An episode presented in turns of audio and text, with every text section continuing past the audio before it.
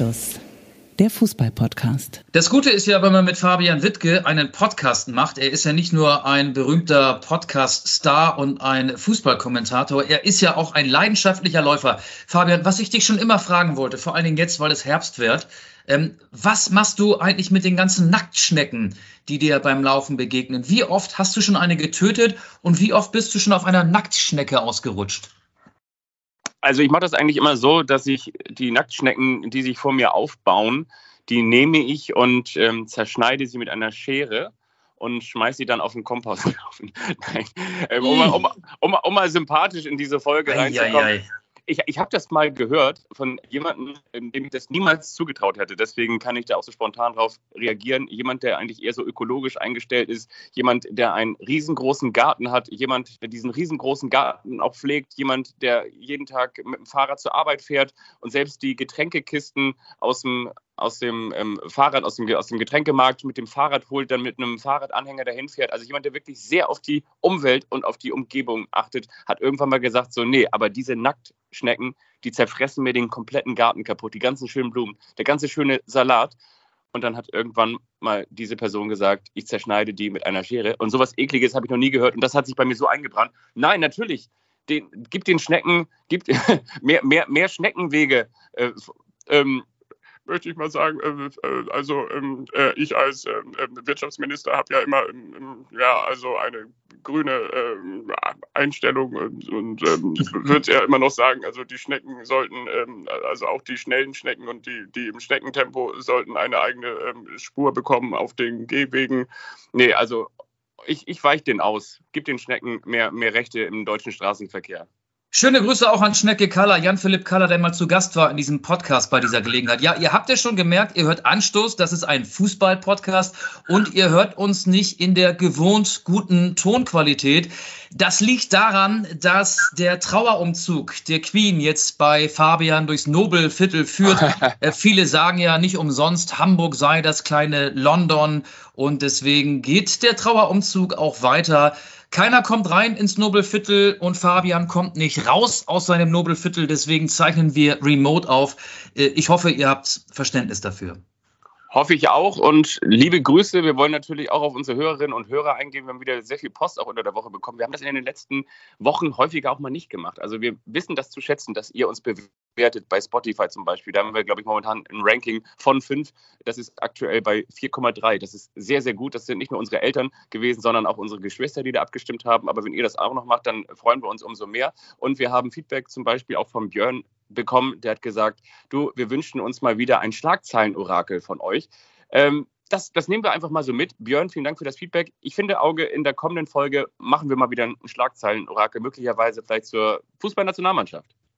Ja, die spielt ja am äh, Freitag gegen Ungarn und am Montag in London. Da bin ich dann tatsächlich. Ich darf am Sonntag nach London fahren. Ich habe den ganzen Trubel, Trubel sein lassen und äh, fahre in das London, das dann wahrscheinlich wieder ein bisschen normaler sein wird. Aber ich werde zum ersten Mal, und da bin ich wirklich sehr gespannt, da werde ich die Ohren spitzen, God Save the Queen hören. Äh, nee, scheiße. God Save the King. Guck mal, aus alter Gewohnheit. Ich wollte sagen, ich werde genau hinhören, um, um nicht, ob nicht die Engländer, die ja auch für ihre Ironie bekannt sind, God Save the Queen singen. Sie müssten ja eigentlich God Save the King singen und das wird wahrscheinlich ein emotionaler Höhepunkt werden am Montagabend, wenn im legendären Wembley dann England gegen Deutschland spielt. Und wenn du aus Versehen God Save the Queen singen solltest, sagst du danach einfach, ach wisst ihr was, Bad Charles Mogen. Ja, ich singe ja nicht mit, ich höre ja nur. Ich bin ja Journalist, ich bin ja neutral. Ich darf ja, ja bei keiner nationalen nee. Hymne mitsingen. Ich habe auch, glaube ich, noch nie bei einer Nationalhymne mitgesungen, auch bei der deutschen Nationalhymne noch nie mitgesungen, jetzt auch mal außerhalb von äh, Fußballspielen. Ähm, ja, bin ich nicht so ein Fan von. Ihr hört Anstoß. Die Frage ist, welche Folge hört ihr? Hört ihr die Folge, wenn Eberl von Fohlen auf Bullen umsattelt? Oder hört ihr die Folge, wenn in München die Krisen begonnen haben. Ähm, das sollten wir vielleicht nachher nochmal bilateral besprechen. Aber damit habe ich schon mal so eine kleine Stoßrichtung und die Themen der heutigen Folge vorgegeben. Finde ich sehr, sehr gut. Ähm, ich muss mal ganz kurz gucken. Ich hatte auf jeden Fall auch noch drei, weil ich meine, das war natürlich klar, dass wir ähm, in, in die Richtung müssen, wenn wir über den Folgentitel nachdenken. Ich habe auch noch aufgeschrieben, wenn der FCB den Henry K.O. erlebt oder auf Rang 2, wenn das Maßen voll ist, ne, wegen Enrico Maaßen. Das Wichtigste an guten Gags ist, dass man sie am Ende noch erklärt. Oder genauso wie du auch sagst, wenn der FCB die Krisen offiziell eröffnet. Ja, der FC Augsburg, die von dir prognostizierte Überraschungsmannschaft der kommenden Bundesliga-Saison, hat es tatsächlich geschafft und auch gewagt, den FC Bayern mit 1 zu 0 zu schlagen. Steigen wir doch gleich ein ins Bayern-Thema. Wiesen, Krisen, Krisenzeit und Wiesenzeit in München. Ich möchte an dieser Stelle auch noch erwähnen, Fabian hat auch gesagt, dass Union Berlin absteigt. Also ähm, Union Berlin ist, glaube ich, wenn ich richtig informiert bin, gerade sehr weit von der Abstiegszone entfernt. Aber äh, gib uns doch mal deine Einschätzung zur Krisenzeit in München ab. du bist auch echt so geil, dass du, dass du das nicht einfach mal so stehen lassen kannst, dass der FC Augsburg die Überraschungsmannschaft ist. Jetzt, äh, nachdem sie in Bremen gewonnen haben, natürlich auch noch den FC Bayern München 1 zu 0 abgefiedelt haben. Und muss da nochmal kurz mit einrühren, dass der erste FC Union Berlin Tabellenführer ist. Aber gut, ja, äh, so ist er, so kennen wir dich. Aber natürlich. Fakten, Fakten, Fakten. Du hast mich um eine Analyse gebeten. Ich möchte dir sie auch sehr, sehr gerne geben. Und zwar ich glaube, das Problem ist, dass Julian Nagelsmann zu viel möchte. Er möchte zu viel, will heißen, er lässt ja wenn du die, die drei Wettbewerbe dir anschaust aus DFB-Pokal, Champions League und Bundesliga, lässt er nicht eine Startformation spielen, sondern er setzt auf die Rotation. Er spielt tendenziell eher mit 17, 18, 19 Spielern die komplette Saison, also auf allen drei Wettbewerben. Und ich glaube, dass dieses Kollektiv darin überfordert ist. Ich glaube nicht, dass sie in der Qualität überfordert sind, aber du, das setzt natürlich voraus, dass du diese 18, 19 Spieler hast, die egal in welcher Konstellation sie auf dem Platz stehen, eingespielt sind. Und das ist das eine. Und das zweite ist, was sie natürlich auch kompensieren müssen. Früher konnte der FC Bayern München auch mal ein schlechtes Spiel machen und wusste aber ganz genau, im Zweifel haben wir bei einer Ecke immer noch in der 95. Minute Robert Lewandowski, der den Ball über die Linie drückt. Das ist der sogenannte Zielspieler gewesen. Den gibt es nicht mehr. Und deswegen muss auch eben bei einer mittelmäßigen oder durchschnittlichen Leistung oder vielleicht auch mal bei einem schlechten Spiel das Kollektiv funktionieren. Es müssen alle dazu beitragen, weil alle, ne, das haben wir gesehen gegen Eintracht Frankfurt zur Bundesliga-Eröffnung, alle imstande sind bei Hurra ähm, Fußball, bei, bei der absoluten Konzentration, da ging es los in die neue Spielzeit, dass sie dann alle torgefährlich sind, das wissen wir natürlich. Aber wenn du dann eben genau diese Phase hast, du hast alle drei, vier Tage ein Spiel mit Champions League und natürlich auch auf höchstem Niveau nach dem Spiel gegen den FC Barcelona, da weißt du ganz genau, alles klar, drei, vier Tage später. Ähm, früher haben da deine 80 Prozent gereicht und am Ende Robert Lewandowski. Jetzt brauchst du diese 95 Prozent und ähm, alle müssen ähm, entsprechend funktionieren. Und das tun sie eben nicht, zumindest nicht diese 17, 18, 19 Spieler im Kader des FC Bayern München. Und das ist für mich momentan das Problem, dass Julian Nagelsmann auf die Füße fällt. Er hat nicht diese eine Startformation, die sich eingespielt hat. Er spielt mit zu viel Rotation. Er traut dem Kader aktuell zu viel zu was ja wiederum auch für ihn spricht. Aber ähm, ich glaube, damit überfordert er aktuell nicht nur sein Team, sondern natürlich auch die, diese herrlichen, ähm, trist dreinschauenden Visagen zur offiziellen Eröffnung im Käferzelt mit dem FC Bayern München. Ja, Hassan Salihamidzic, Oliver Kahn und er selber, Julian Nagelsmann. Ja, vielen Dank für deine ausführliche, ausufernde Analyse. Ich würde dir mal gerne die Kurzform präsentieren. Kein Lewandowski, kein Killerinstinkt. Das reicht mir schon, um die Krise der Bayern zu erklären. Ja, kein, kein Lewandowski, ne? Ja, und äh, man muss dazu natürlich auch noch ganz klar sagen, also dieses Champions League-Spiel gegen den FC Barcelona, ich meine, normalerweise in diesem Stadion hat Robert Lewandowski die vergangenen zehn Jahre äh, so getroffen, wie er, wie er wollte. Normalerweise muss man wirklich ganz ehrlich sagen, liegt der FC Bayern München gegen den FC Barcelona zur Pause 0 zu 2 hinten. Dann weiß ich nicht, ob, ob sie das Spiel noch drehen. Klar, hätte, hätte, wäre, wäre und Fahrradkette wissen wir auch alles. Aber ich, ich denke mir, hätten sie das Spiel gegen den FC Barcelona verloren, dann hätten wir jetzt doch eine viel größere Trainerdiskussion und ähm, das ist ja komisch. Das weißt du noch, als wir in der vergangenen Woche mit unserem Arbeitskollegen in der Kantine saßen und ich zu dir gesagt habe, du pass mal auf, ich glaube, es wird schwierig in diesem Jahr, in dieser Saison für Julian Nagelsmann und die Bayern werden Thomas Tuchel holen. Und genau dieses Szenario haben wir jetzt zumindest, wird darüber diskutiert in der Öffentlichkeit. Boah, das ist mir noch ein bisschen zu früh. Ähm, also, ich halte mich mal an die Fakten. Bayern München war ja in allen vier Spielen, die sie jetzt in der Bundesliga gewonnen haben, besser als der Gegner. Mehr Ballbesitz, mehr Torschüsse gegen Augsburg, 77 Prozent Ballbesitz, 19 Torschüsse, Endstand 0 zu 1 aus Sicht des FC Bayern. Sadio Mané, der hat seit fünf Spielen nicht mehr getroffen. Der Mannschaft fehlt der Killerinstinkt ähm, und auch Jamal Musiala, den wir ja oft hier auch in diesem Podcast und auch zu Recht, finde ich, gelobt haben, hat dann auch aus einer guten Chance irgendwie nicht so die absolute Zielstrebigkeit ähm, oder hat vor einer guten Chance nicht die ab absolute Zielstrebigkeit gehabt. Er will den Ball dann irgendwie ja so schön äh, über die Linie drücken. Da fehlt es und äh, Lewandowski fehlt. Und äh, es gab ja mal, bevor Manuel Neuer verpflichtet wurde bei den Bayern-Fans, ähm, dieses, ähm, diesen Ausspruch und auch dieses Plakat Chor Neuer. Sie wollten den damaligen Schalker nicht haben. Jetzt könnte man sagen, ist das größte Problem Chor Neuner. Sie haben keinen Neuner. Sie haben keinen klassischen Mittelstürmer. Ja, Sie haben Mathis Tell, der sehr talentiert ist. Und Sie haben Erik Maxim Choupo-Moting, der nicht mal so talentiert ist. Dafür ist er schon zu alt, über 30. Es fehlt, fällt den Bayern auf die Füße, dass sie als Lewandowski-Ersatz keinen klassischen Neuner verpflichtet haben.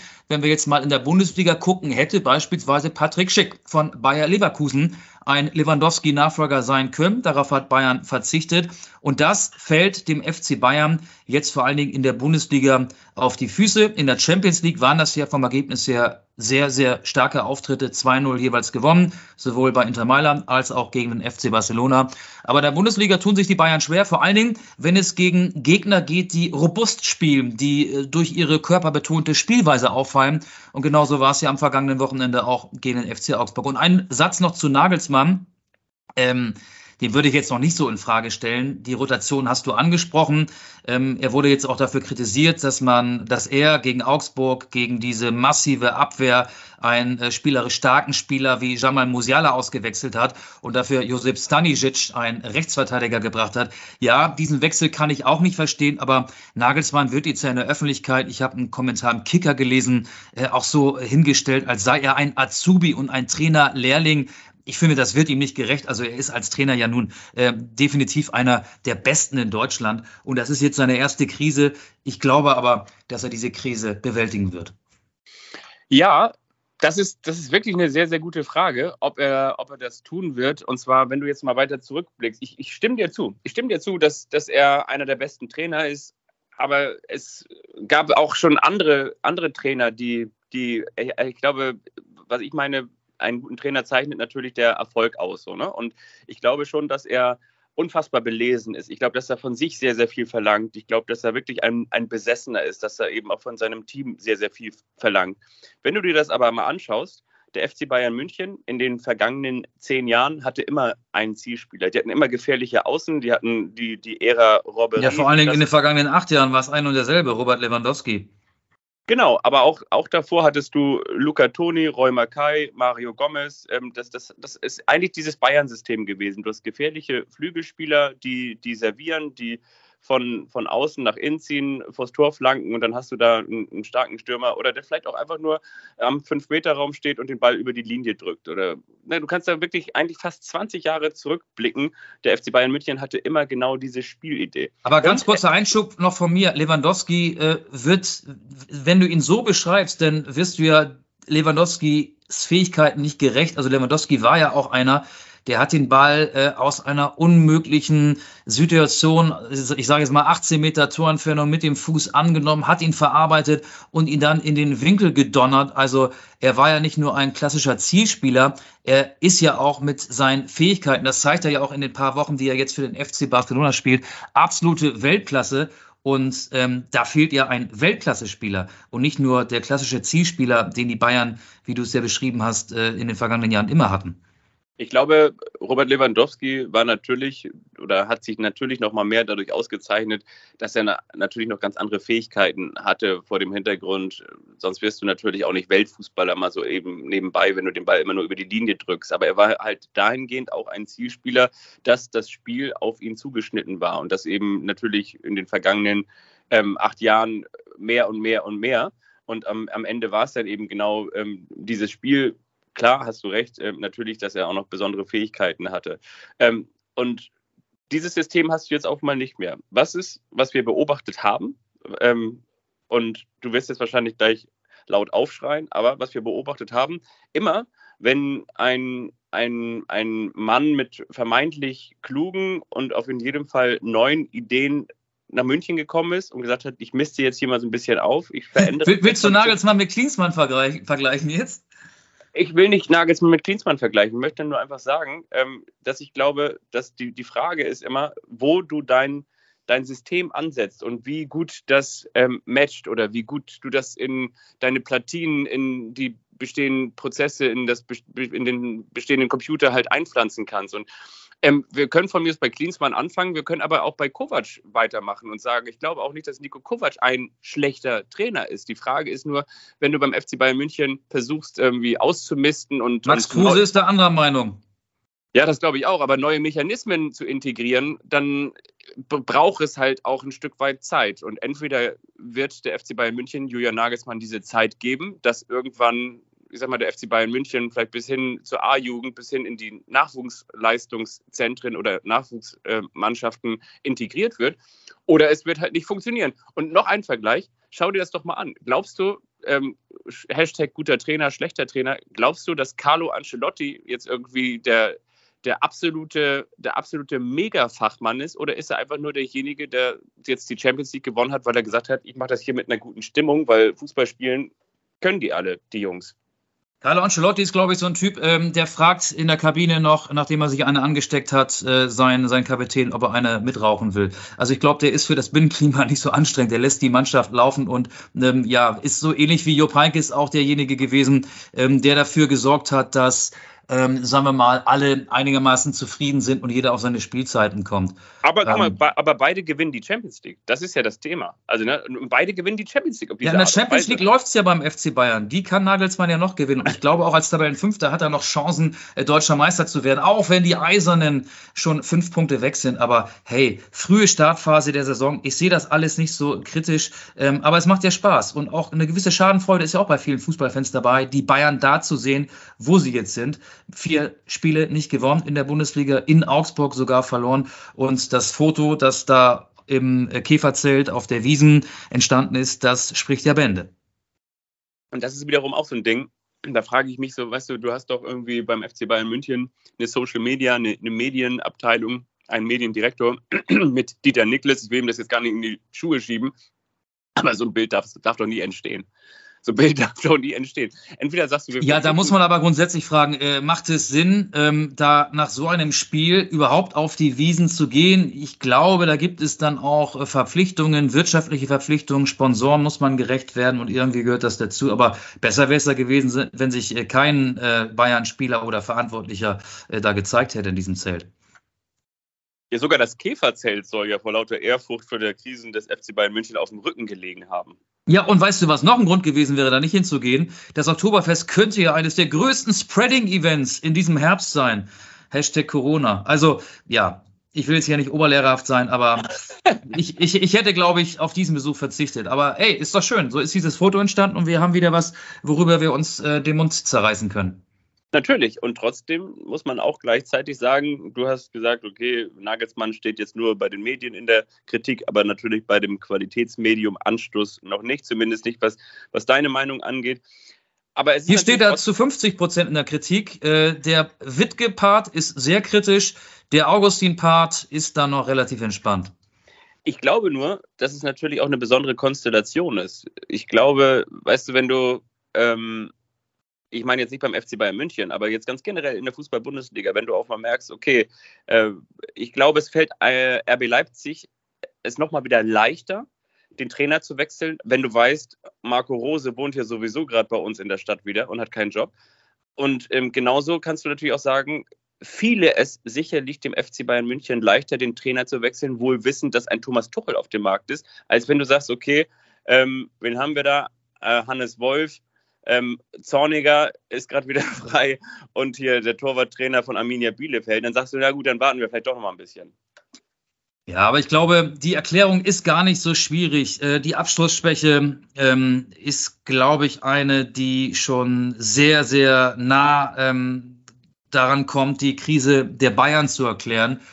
Und wenn so ein Spiel in Augsburg dann äh, die Chance wären da gewesen, 2 äh, zu 1 für Bayern ausgegangen wäre, dann würden wir jetzt nicht darüber reden, okay, Fußball ist kein Konjunktiv, ich will, ich will jetzt hier nicht die ganz große Floskeln-Schatulle aufmachen. Ähm, so bleibt es spannend, zumindest auch über die Länderspielpause hinaus. Ähm, aber bei der Nationalmannschaft können sich ja all die Bayern-Spieler neu Selbstvertrauen holen. Zumal ja der alte Wohlfühl-Hermann, Hermann Gerland, jetzt auch dabei ist. Hansi Flick hat Hermann Gerland dazugeholt, ähm, der jetzt auch ins DFB Trainerteam integriert worden ist aufgrund seiner Erfahrung und er soll bei der Gegneranalyse helfen, aber vielleicht auch für gute Stimmung in der Kabine sorgen. Ähm, ich will jetzt aber gar nicht zu sehr über die Nationalmannschaft reden. Ähm, ich finde es ja auch schön, dass andere Mannschaften oben sind. Union Berlin, äh, Freiburg ist noch vor den Bayern, Borussia Dortmund und selbst die TSG Hoffenheim. André Breitenreiter, André Breitenreiter ist aktuell erfolgreicher als Julian Nagelsmann beim FC Bayern. Ja, unser unser, unser Kultgast. Uns André. Uns André, uns André. Du, ähm, hast du Lust, äh, über Max Eberl und RB Leipzig zu sprechen? Ja, ja, sehr gerne. Ich sage, ähm, schön, schön, dass es, dass es so gekommen ist. Vor dem Hintergrund, dass ich mich für jemanden freue, der in einer Zeit, in der wir immer weniger Schwächen offenbaren, uns trauen, Trauen zu offenbaren, gesagt hat, ich, ich kann nicht mehr, ich habe jetzt hier gearbeitet, gerackert bis zum geht nicht mehr, bis zum Burnout, bis zum Get No und ich trete zurück. Und ähm, jetzt hat er gesagt, vielleicht auch in der Konstellation mit Marco Rose, ähm, ich habe mir jetzt ein, Jahr Pause gegönnt, ich habe mal vielleicht auch ein paar Strukturen, ein paar organisatorische Dinge bei mir zu Hause umgestellt, dahingehend, dass ich vielleicht eben nicht mehr so lange arbeite, bis ich irgendwann umfall, sondern vielleicht nur noch so lange, bis ich irgendwie noch selber sage, selber sagen kann, jetzt nehme ich mir hier irgendwo mal eine Auszeit, um die Akkus wieder aufzuladen. Und ich, ich gehe jetzt zu einem aus seiner Sicht natürlich ähm, total beschissenen Verein, aber sicherlich ähm, aus Fußballmanager-Sicht zu einem spannenden Projekt. Und ähm, deswegen kann ich sicherlich irgendwie die, die, die Nostalgiker verstehen, indem die natürlich sagen, wie kann man denn irgendwie das bei Borussia Mönchengladbach aufgeben und wie kann man jetzt nur zu diesem, diesem ähm, Traditionsverein nach, nach, Leipzig gehen. Ähm, aber ich, ich, ich freue mich einfach wirklich für jemanden, der die, die Bundesliga bereichert hat in den vergangenen Jahren ähm, mit, mit seiner Arbeit, dass für den persönlich, dass es da jetzt wieder weitergeht, muss ich ganz ehrlich sagen. Und klar, das andere mit, mit RB Leipzig und komischer Verein und irgendwie komische Strukturen, ähm, können wir immer drüber reden, aber ich freue mich erstmal, dass er wieder da ist, ja. Das klingt so, als könntest du die Gladbacher Fans oder viele Fans von Borussia Mönchengladbach nicht verstehen, die jetzt ja sogar seine Pressekonferenz äh, von Januar, Anfang des Jahres in Frage stellen und die die Erschöpfung in Frage stellen, die ja dazu geführt hat, dass äh, Max Eberl seinen Job bei Gladbach hat ruhen lassen mich regt sowas total auf. Mich regt sowas wirklich total auf. Aber vielleicht ist das auch so ein bisschen, wenn man mal so in, in, in die eigene, in die Reflexion mal, mal einsteigt. Und das kann man, glaube ich, dem einen oder anderen oder jedem, der, der sowas äußert oder in Frage stellt, vor allen Dingen in Frage stellt, ohne vielleicht irgendwelche Hintergründe zu kennen, auch mal, mal raten. Ähm, ich meine, was, was maßen wir uns an, ähm, etwas zu glauben oder nicht zu glauben. Ich glaube, das Wichtigste ist, dass wir ein gewisses Grundvertrauen haben, aber es ist nicht nur gegenüber Max Eber, sondern ich glaube ganz generell im Umgang, dass man nicht immer nur das Schlechte dem, dem nächstbesten oder der nächstbesten wünscht, sondern dass man einfach mal sagt, okay, da hat jetzt jemand, ich glaube, dieser Managerjob in der Fußball-Bundesliga, da ist, ah ja, gut, da verdient ja auch 300.000, 400.000, 800.000, keine Ahnung was, 1,2 Millionen im Jahr. Da, dafür muss er aber halt auch 24-7 arbeiten. Aber ich glaube einfach, dass diese menschlichen Ressourcen, die wir haben, dass die halt auch einfach irgendwann wirklich erschöpft sind, ausgeschöpft sind, abgegrast sind, so wie der Amazonas-Regenwald, den können wir auch immer noch weiter ab, abholzen, aber irgendwann wird es da nichts mehr geben. So, und äh, dann, dann Jetzt kommt. Jetzt müssen so eine nochmal Robert Habeck nachmachen. ja. ja.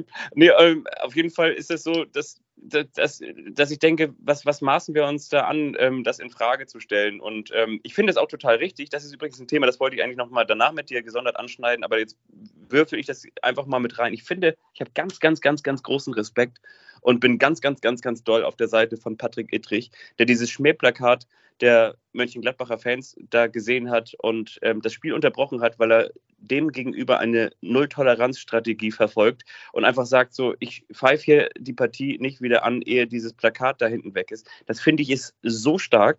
Das finde ich ist so ein großartiges Zeichen.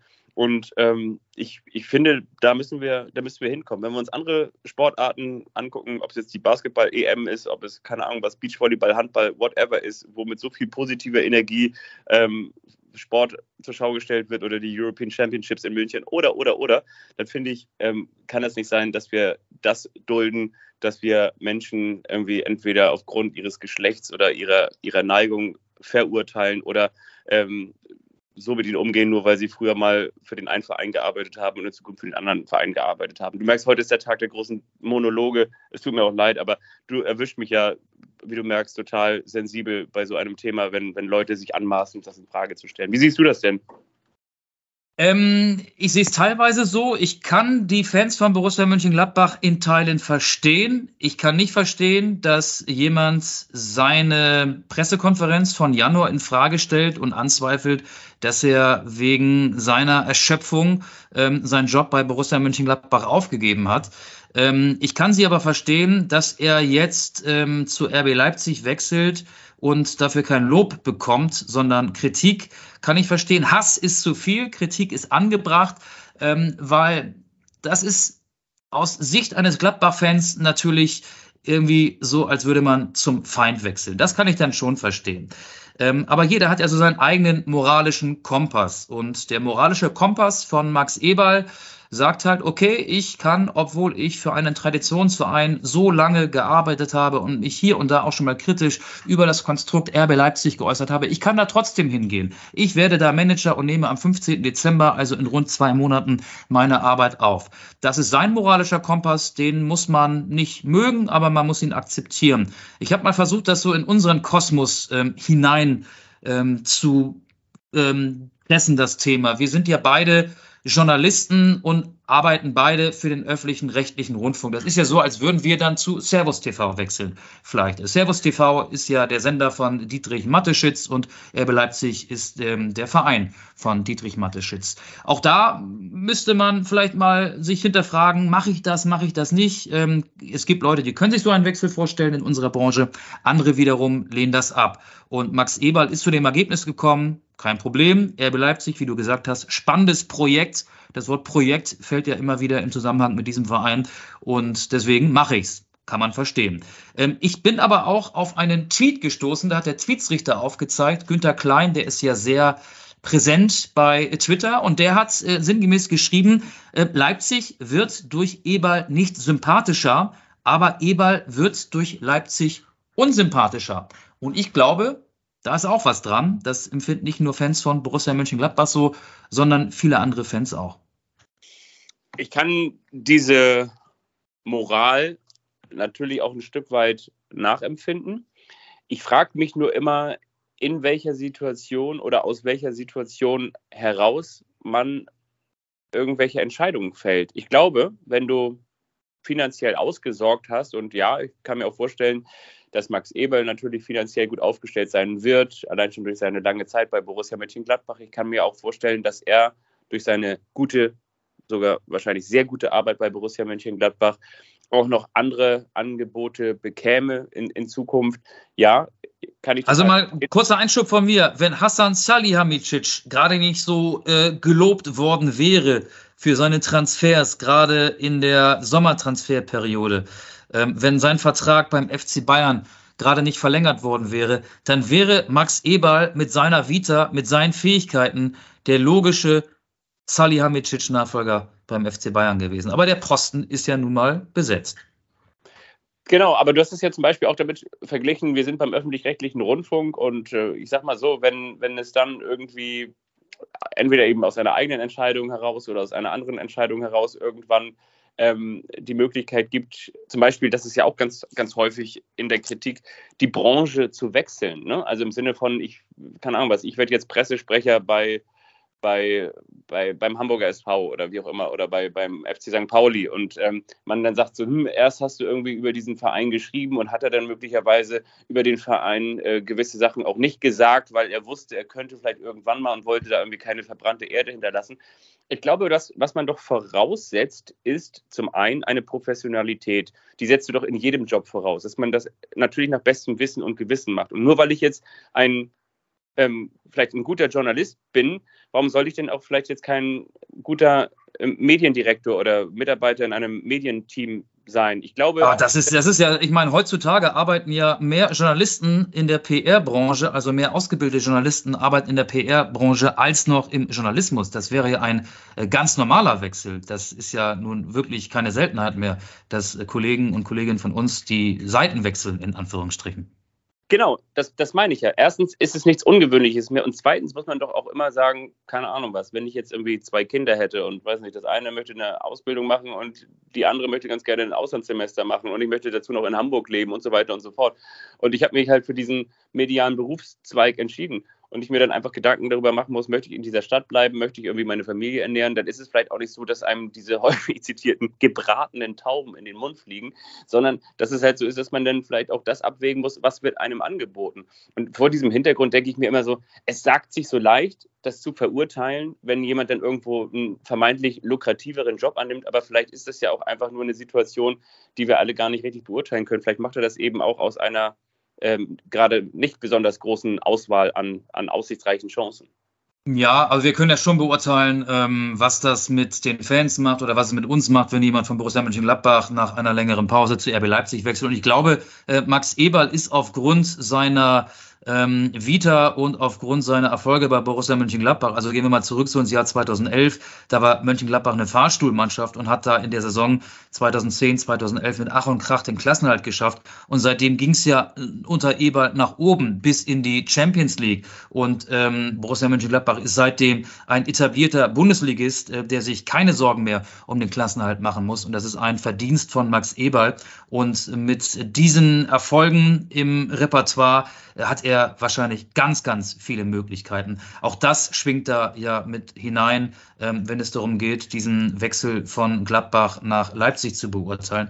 Dass die Borussia-Fans das kritisch sehen, das finde ich total normal. Aber ich glaube, ähm, auch die meisten Fans, die jetzt vielleicht keine Sympathien für Borussia Mönchengladbach haben, werden es eh kritisch sehen. Wobei ich will jetzt ja nicht der, der Klassensprecher für andere sein. Äh, ich kann ähm, diesen Teil der Kritik nachvollziehen, dass man seine Erschöpfung Anfang des Jahres in Frage stellt, kann ich überhaupt nicht nachempfinden, weil ähm, das nehme ich ihm zu 100 Prozent ab und das ist, glaube ich, ähm, ja, weit übers Ziel hinausgeschossen, das in Frage zu stellen.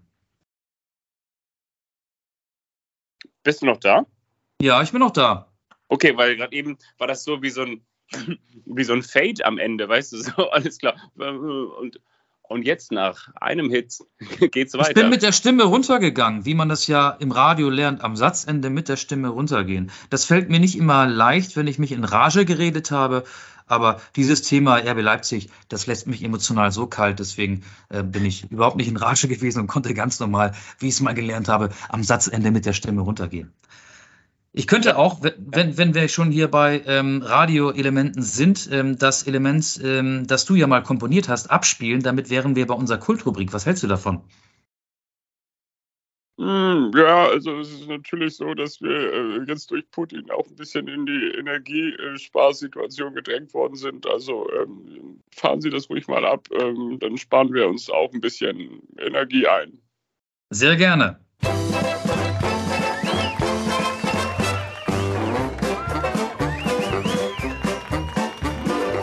Das ist der eine, der überrascht den anderen. Und wiederum der andere, der weiß nichts davon. Das ist der eine, der überrascht den anderen. Und wiederum der andere, der weiß nichts davon.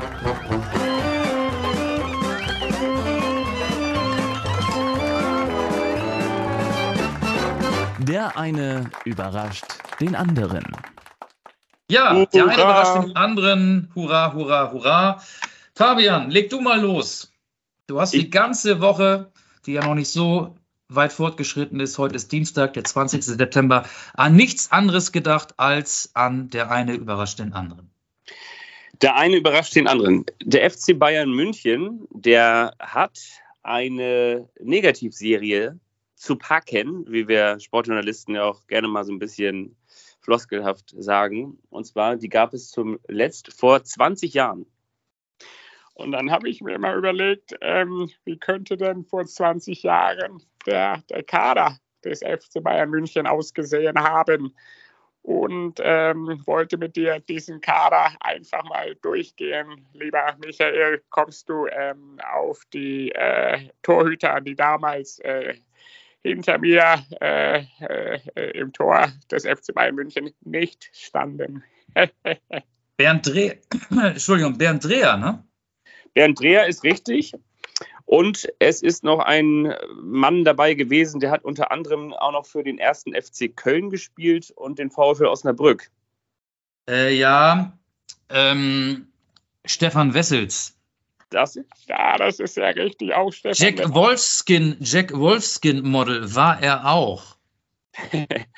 ja, äh, ich glaube, das ist jetzt auch nicht so schön, aber gut. Also Der tütenweise Jack Wolfskin Windbreaker in der Kabine verteilt wahrscheinlich. Deswegen, nur deswegen durfte er überhaupt ähm, mitmachen beim FC Bayern. Ja, oder wie ich sage, in Anlehnung an alte Kevin Costner Streifen, das war der mit dem Jack Wolfskin. So, ähm, außerdem haben wir natürlich noch die Innenverteidigung, die sich damals wie folgt aufstellte. Es spielte der eine Klitschko, äh, ich meine der, der eine, äh, äh der, Kovac. Ja, und zwar welcher? Robert. Richtig. Neben einem Spieler, der könnte auch Linksverteidiger sein, war aber Innenverteidiger. Ich hätte jetzt gedacht, Lucio.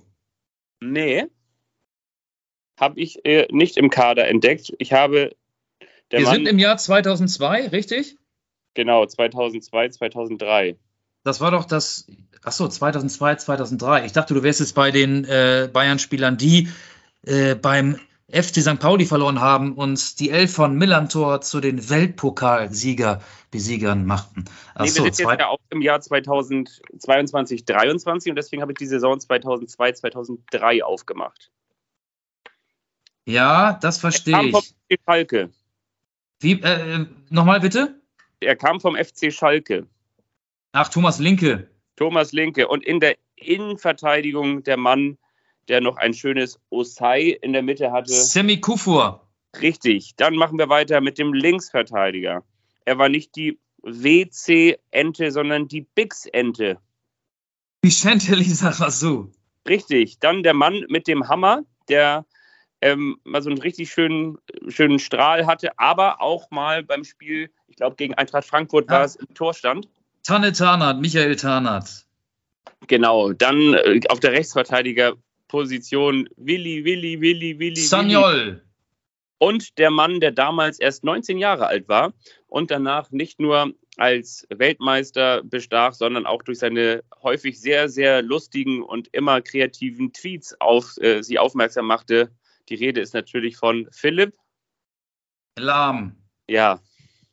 Wir haben dann noch einen ehemaligen HSV-Trainer im defensiven Mittelfeld. Nico, also HSV-Trainer.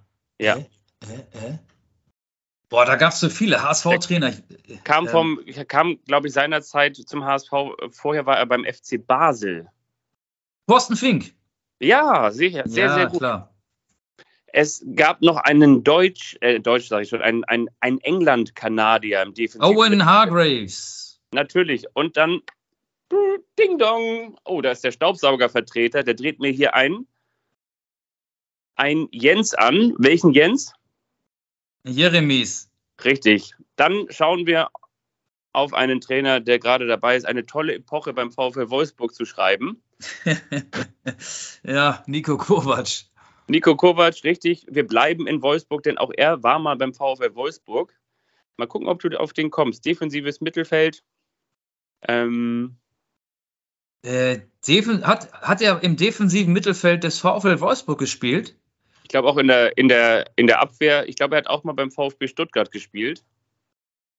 Also Luis Gustavo war es nicht. Ähm, der ist ein paar Jahre später gekommen. Ui. Ähm, Pablo? Tiam. Ach. Ja. Krass. Der war ja auch bei den Bayern.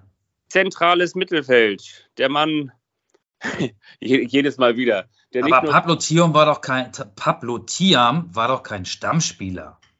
Der Stammspieler habe ich ja auch nicht gesagt. Aber wir Ach so. gerade in den Kader. Äh, dieser, ah. Mann, dieser Mann war allerdings äh, Stammspieler. Er kam von Bayer Leverkusen zu den Bayern und war in den 2000ern eigentlich das Aushängeschild im deutschen Fußball. Michael Ballack. So ist es. Dann gucken wir mal so ein bisschen in den Nachwuchs rein. Beim FC Bayern München kennst du aber auch noch. Ähm, er kam aus der Bayern Jugend, zentrales Mittelfeld, damals 21 Jahre jung gewesen. Markus. Feulner. Ja, ja, ja. Und dann bin ich mal gespannt, ob du auf diesen Spieler kommst. Er war damals 18 Jahre jung, war noch ein kleiner Bub. Und zwar war ich damals auch noch nicht mit meiner Cousine im Pool, das war erst später. Äh, den kenne ich nicht, aber sein, Tra sein Bruder ist, glaube ich, Trainer beim VfL Osnabrück. Kann das sein? Ja, das ist richtig. Und der Felix Neureuter und ich waren damals. Außerdem spielt im rechten Mittelfeld der Mann, der dafür verantwortlich ist, dass der Kader beim FC Bayern München aktuell so ist, wie er ist. Brazzo, Hassan Salihamidzic. Natürlich, dann haben wir noch im rechten Mittelfeld einen Spieler, der hatte den Spitznamen Fantasti. Basti Fantasti. Sebastian Deißler. So ist es. Damals 23 Jahre jung. Dann ein Spieler im linken Mittelfeld, der gefühlt immer noch spielt, aber wahrscheinlich in Wirklichkeit nicht mehr spielt, aber er sieht immer noch so aus, als würde er spielen. Er ist austrainiert bis unters Dach, bekannt für seinen achtfachen Übersteiger gegen den VfB Bochum. Die Rede ist von Achtfacher Übersteiger gegen den VfL Bochum. Uiuiui. See, Roberto. Roberto, richtig, richtig, richtig. Ich habe noch ein paar Spieler. Schaffst du die letzten noch? Ja, ne? Dann natürlich ja, klar, logisch. Der Mann, der ähm, auch häufig im offensiven Mittelfeld der deutschen Fußballnationalmannschaft ähm, die, die Kreativität und die fußballerische Finesse hochgehalten hat. Später das ist Ironie, Ironie, oder? Nee, ist keine Ironie, sondern ist, ist, ist ernst gemeint. Ähm, und zwar reden wir über den Mehmet. Scholl. Natürlich. Und jetzt sprechen wir über einen deutschen Meister. Ein Mann, der deutscher Meister wurde, allerdings nicht nur mit dem FC Bayern München, sondern auch mit, ich hoffe, ich lehne mich da jetzt nicht zu weit aus dem Fenster, aber ich glaube, das tue ich nicht, ähm, mit ähm, dem VfL Wolfsburg. Doch, doch, klar offensives Mittelfeld.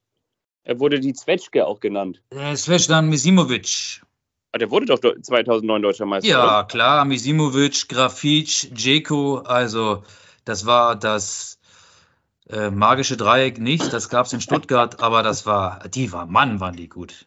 Da Mann, erzählen sie alle noch in Wolfsburg von heute. Dieser Mann spielte vor gar nicht allzu langer Zeit noch in der Oberligamannschaft des Hamburger SV Piotr Trochowski. Ja, natürlich. Wir reden über den Mann, der vom VfB Stuttgart nach München wechselte. Ein Stürmer, der die Zeit beim FC Bayern München auch prägte. Giovanni Elba.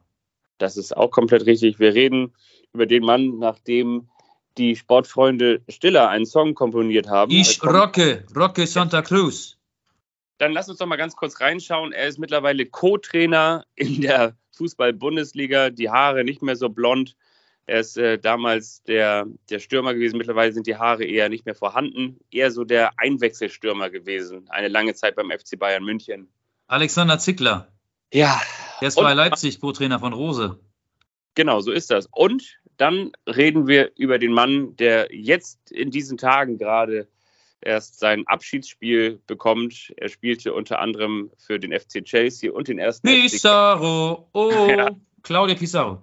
Natürlich, damals 24 Jahre jung, der Peru-Italiener Claudio Pizarro. Das war mein, der eine überrascht den anderen.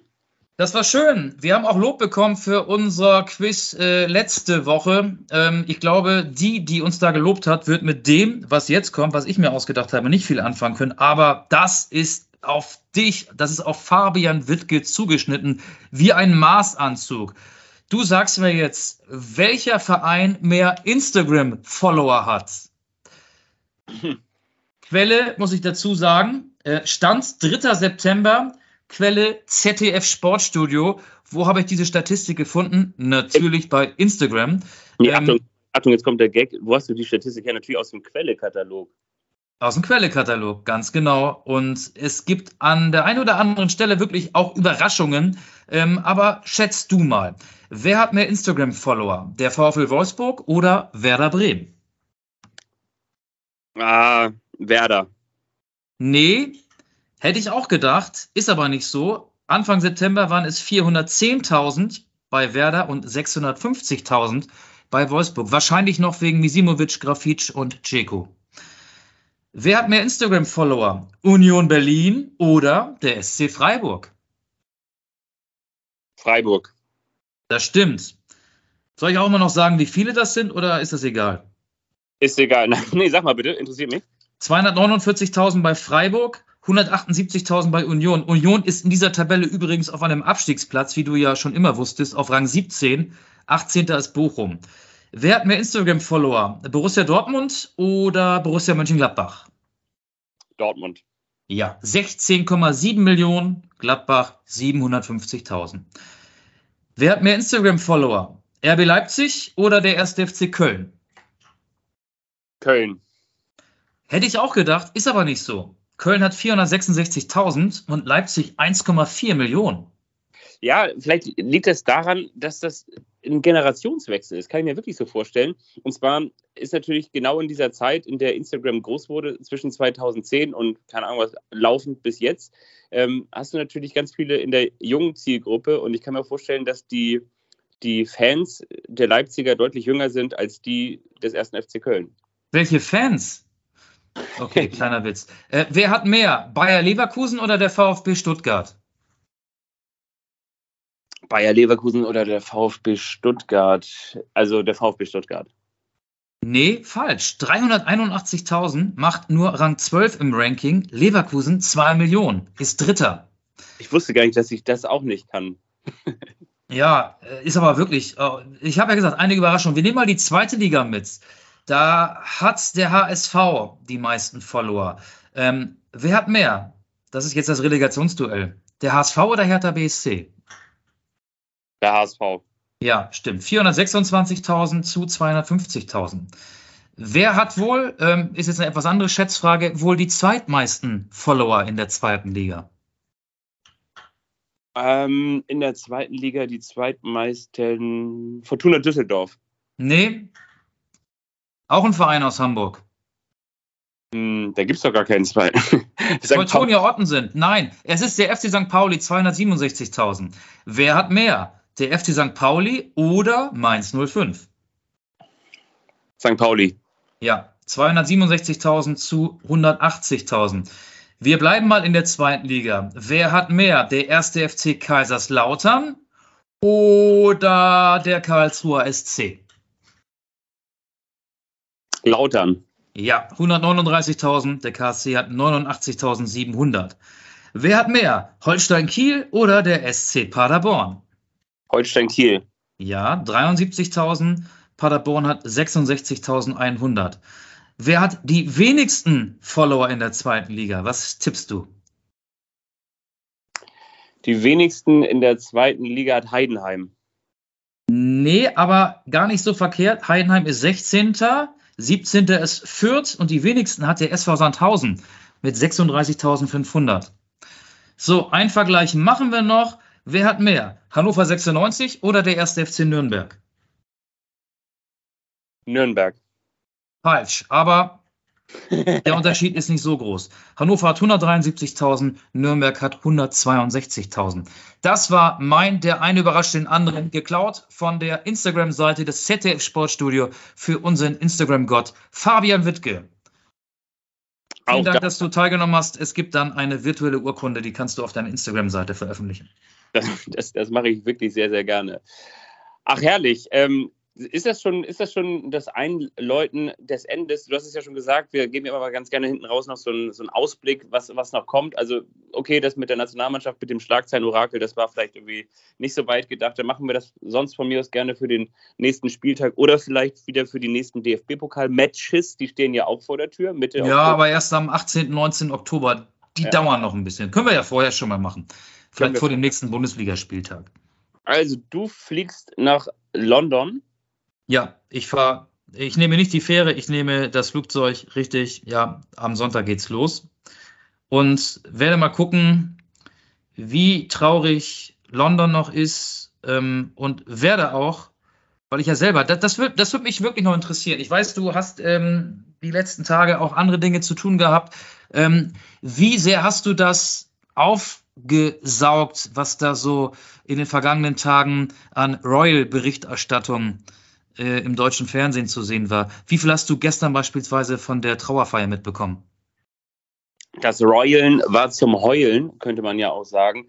Ich muss ganz ehrlich sagen, mir war das zu viel Ceremony. Also ich finde es okay, wenn, wenn die Leute das so empfinden, sollen sie machen, sollen sie auch die Straßen säumen. Ich glaube nicht mal, wenn ich in London gewohnt hätte, wäre ich da runtergegangen. Und geschweige denn muss ich dieses Ereignis als diesen Staatstrauerakt so mit Empathie überschütten, dass ich hier zu Hause ZDF und, und ARD anhabe und keine Ahnung, was die ganzen anderen äh, Kanäle, die das übertragen haben. Mich hat es, mich hat es nicht getoucht, weil ich jetzt irgendwie sage, so, mir ist die Queen und mir ist das Leben und mir ist die Welt scheißegal, sondern weil ich da anders drüber denke. Ich denke da so drüber und denke so, ja, die hat jetzt ein, ein Leben gehabt und ich, ähm, wer, wer muss jetzt sozusagen von mir erwarten, dass ich da jetzt auch noch auf der einen Seite eine Meinung zu habe zu, zu all dem, was sie vielleicht gut gemacht hat und was sie schlecht gemacht hat und was sie hätte better, besser machen können. Und auf der anderen Seite denke ich mir so, die hat jetzt, wie gesagt, dieses, dieses Leben gehabt und die Menschen, die da Emotionen zu haben, können ja einmal ganz kurz innehalten ähm, und an sie denken. Und ähm, dann geht es jetzt weiter, ja auch Gott sei Dank. Und dass es irgendwie immer weitergeht. Und dann ist, ist das mir echt, echt egal. Dann sage ich, ähm, und dann kümmere ich mich wieder um, um meinen eigenen Kram. Weiß, um Anschluss. Das, ja, um, um Anschluss. Wie hast du das denn wahrgenommen? Ja, mich hat das äh, tief berührt. Ich wollte ursprünglich auch äh, nur mit dir über Royal Antwerpen und über Royal Union Saint-Gilloise reden heute ähm, und über den Royal Reus, der sich ja wieder verletzt hat bei Borussia Dortmund. Ähm, ich habe es gestern, ehrlich gesagt, erst äh, um 20.15 Uhr gesehen. Da lief ja diese ARD-Sondersendung, ging, glaube ich, eine Dreiviertelstunde nach der Tagesschau. Die habe ich mir angeguckt und es wirkte auf mich alles wie aus der Zeit gefallen. Also ähm, die Kostüme, das Militär, das da aufmarschierte. Ähm, das, das, war wie so ein, wie so ein Netflix-Film über, über das Mittelalter irgendwie. Und, und andererseits äh, war es dann doch sehr nah, weil ja auch die, die die Straße säumten, befragt worden sind, äh, überwiegend Engländer, die da befragt worden sind.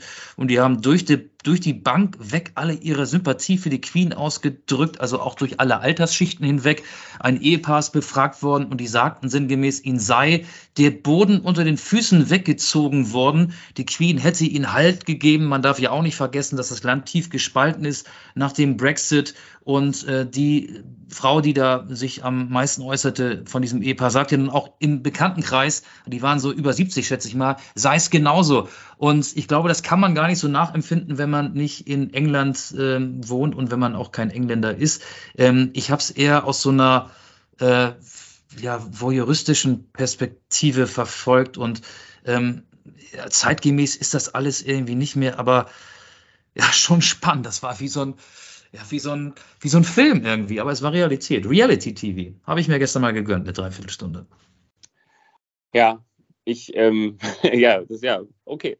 Ich, ich glaube, dann, dann ist auch irgendwie gut, also jetzt nicht im Sinne von mit dem Thema, sondern irgendwie, ja, es, es geht weiter und ähm, dann kann man ja auch irgendwie vielleicht sie, ich weiß, man sagt so dieses Ruhe in, Ruhe in Frieden und ich finde, wenn irgendwie was überhaupt nicht dazu passt, ist Ruhe in Frieden, sondern die wird dann noch irgendwie elf Tage lang durch, durch alle möglichen äh, Schlagzeilen ja vor allen Dingen äh, alle möglichen Gassen da noch getrieben. Also man könnte eigentlich auch sagen, wenn, wenn wir noch einen Folgentitel suchten, könnte man sagen, auch wenn die Queen Hans Dampf in allen Gassen ist, aber, aber, aber wir haben ja schon Folgentitel. Von daher, ja, ich würde sagen. Wir haben so viele. Lass uns auf die Playlist packen. Ähm, das ist meine ähm, vielleicht nicht angepasste, aber damit müsst ihr jetzt leben, ähm, humorvolle Art und Weise ähm, damit umzugehen.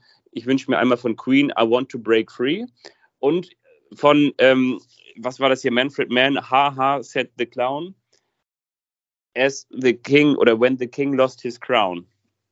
Ja, und von mir gibt's äh, auch von Queen was, witzig, hatten wir denselben Gedanken. Crazy Little Thing Called Love.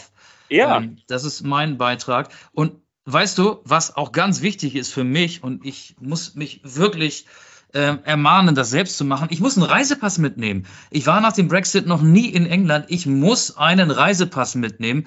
Ansonsten könnte es sein, dass ich am Flughafen wieder zurück nach Deutschland geschickt werde. Zum Glück habe ich meinen Reisepass gerade verlängern lassen. Aber ohne Reisepass kein Reisespaß. Das ist ja die neue englische Regelung.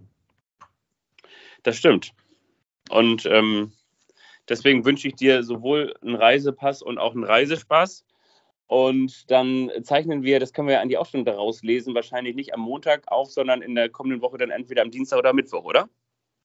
Ja, ich komme am Dienstag erst ähm, nachmittags wieder zurück. Wahrscheinlich werde ich es dann am Dienstag nicht schaffen. Oder wir zeichnen remote auf am Montag ähm, und dann schildere ich ein paar Eindrücke aus London. Können wir nochmal überlegen. Oder Find ihr schreibt. Ihr, ihr könnt uns auch gerne schreiben, wie ihr es gerne hättet. Wir, wir sind ja eigentlich nur Dienstleister am Publikum. Vielleicht äh, schreibt ihr uns bei Instagram oder bei Twitter. Und dann machen wir das genauso, wie ihr das äh, bestimmt. Das finde ich ist die beste Idee von allen. Ich wünsche euch eine gute Woche. Das war der unfassbar schöne Tommy Schmidt. Ich bin Felix Lobrecht. Ah, nee, das war was anderes. Ähm, ich bin Fabian Witzke. Das war Michael Augustin. Ähm, ihr Stussis, macht gut, bleibt gesund und uns treu. Ich finde es übrigens, ich habe die, die Abrufzahlen in den letzten Tagen mal wieder gecheckt. Also die sind, die gehen wieder richtig nach oben. Also die Leute, die hören uns wieder mehr. Der Sommer ist vorbei, der Regen prasselt gegen die Fenster und Terrassenscheiben. Die Leute sind wieder drin und gucken verträumt aus dem Fenster, während sie ihre äh, französische Bowl in der Hand halten, machen sich eine Milchschnitte auf, wenn sie gerade zu Hause aufgeräumt haben, winken mit der Toffee-Packung die Kinder ins Haus und dann hören sie unsere Folgen und das finde ich richtig gut. Ja, auch weil wir bisher so selten über die Queen geredet haben. Aber ich setze zum Abschluss noch einen drauf. Goodbye, God save the King.